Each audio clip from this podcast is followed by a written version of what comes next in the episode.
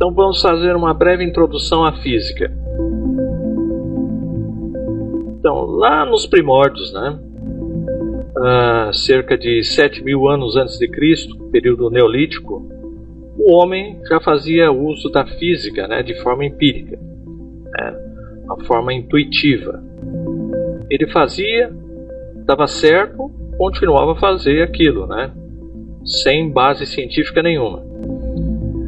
É, a produção do fogo né, foi um exemplo, né, e, o, e, a utilização da alavanca. Né, friccionavam uma madeira em outra, é, aquecia-se a madeira, né, provocava-se o fogo e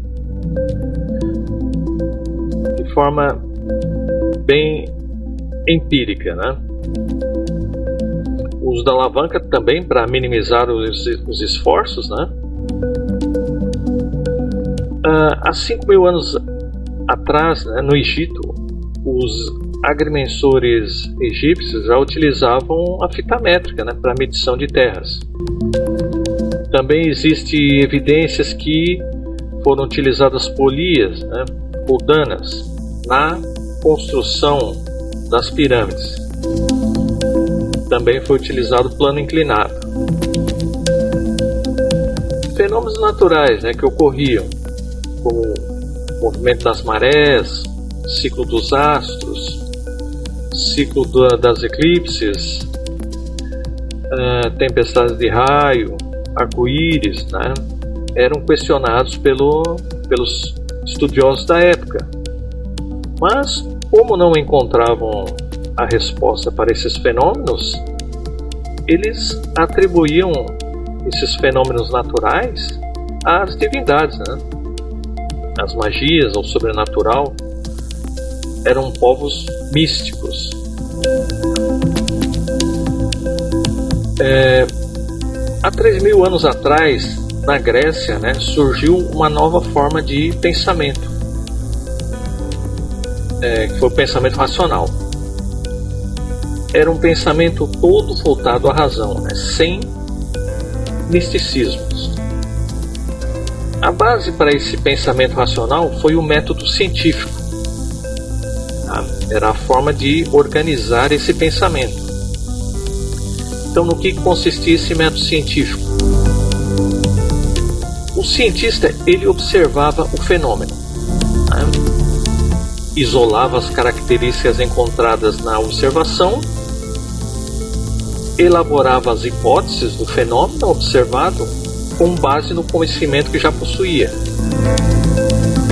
fazia experimentos para comprovar as hipóteses, realizava análise e medidas buscando encontrar ou estabelecer um padrão para os resultados.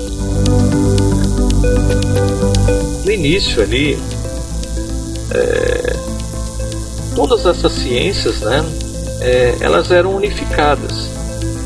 Biologia, física, matemática, psicologia, química, filosofia é, e todas elas né, eram estudadas pelo filósofo natural.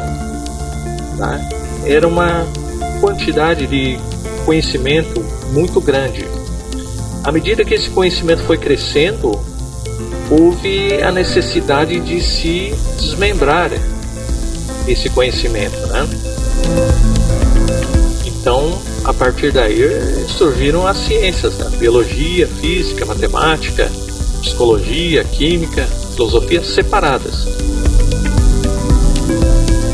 A física vem do grego physique, que significa natureza. Então, a física é a ciência que estuda os fenômenos naturais tal como eles ocorrem no tempo e no espaço e os descreve por meio de teorias expressas em uma linguagem matemática. A abrangência do estudo da física é muito vasta, né? Ela, ela vai do micro, né? Que seria a, o átomo, né? Subcamadas do átomo e vai até o macro, né? Que é a imensidão do universo. As divisões da física. A física ela está dividida em, em duas partes, tá? Na física clássica e na física moderna.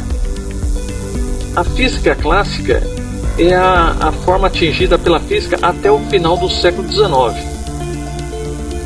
E a física moderna é todo o conjunto de teorias surgidas no começo do século XX. Tá? O objeto de nosso estudo vai ser a física clássica. Tá? E quais são os componentes da física clássica? É a mecânica, que vai estudar os movimentos, a termologia, que estuda o calor, óptica, que estuda a luz, ondulatória, vai estudar os pulsos, né? o som, por exemplo e eletromagnetismo. Vai estudar magnetismo, eletrostática, eletrodinâmica e a outra divisão que é a física moderna, na qual se enquadra relatividade e mecânica quântica.